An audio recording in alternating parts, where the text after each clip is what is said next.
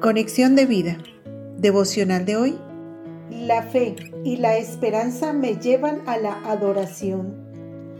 Dispongamos nuestro corazón para la oración inicial. Señor Jesús, hoy quiero rendir mi vida en adoración, agradecido por la esperanza que has traído a mi vida. Pido al Padre, en tu nombre, me ayude por medio de su Santo Espíritu a llevar tu esperanza a todo aquel que la necesite, que pueda ser ese instrumento que refleje como una estrella tu luz para guiar a otros a ti. Amén. Ahora leamos la palabra de Dios. Mateo capítulo 2 versículos 1 al 2. Cuando Jesús nació en Belén de Judea en días del rey Herodes, vinieron del oriente a Jerusalén unos magos diciendo, ¿Dónde está el rey de los judíos que ha nacido? Porque su estrella hemos visto en el oriente y venimos a adorarle.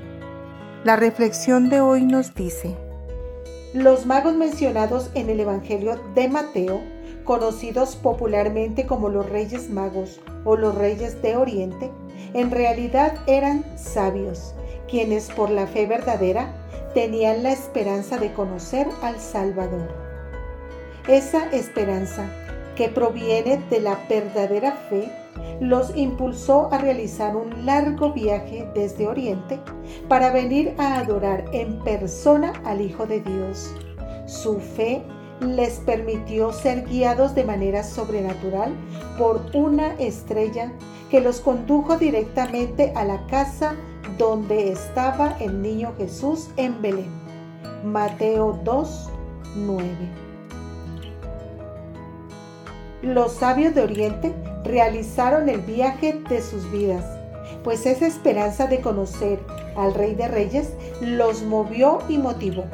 Y su esperanza no fue defraudada, pues ellos tuvieron el privilegio de ver a Dios hecho hombre.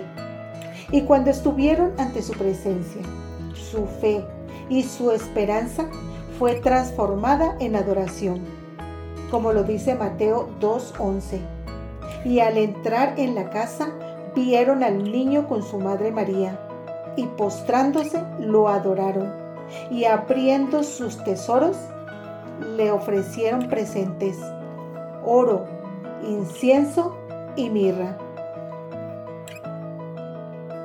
Recordemos cómo de la misma manera, cuando decidimos depositar nuestra fe en Jesús, Dios usó lo necesario para guiarnos hacia su Hijo.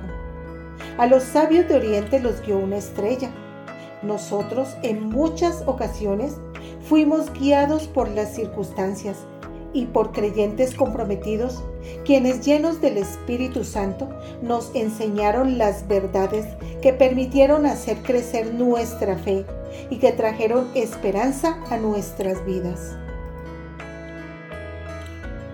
Que esta Navidad, después de recorrer el camino que Dios ha trazado para nosotros, podamos, al igual que aquellos sabios, rendir nuestras vidas al Salvador, permitiendo que nuestra fe y esperanza sea transformada en adoración.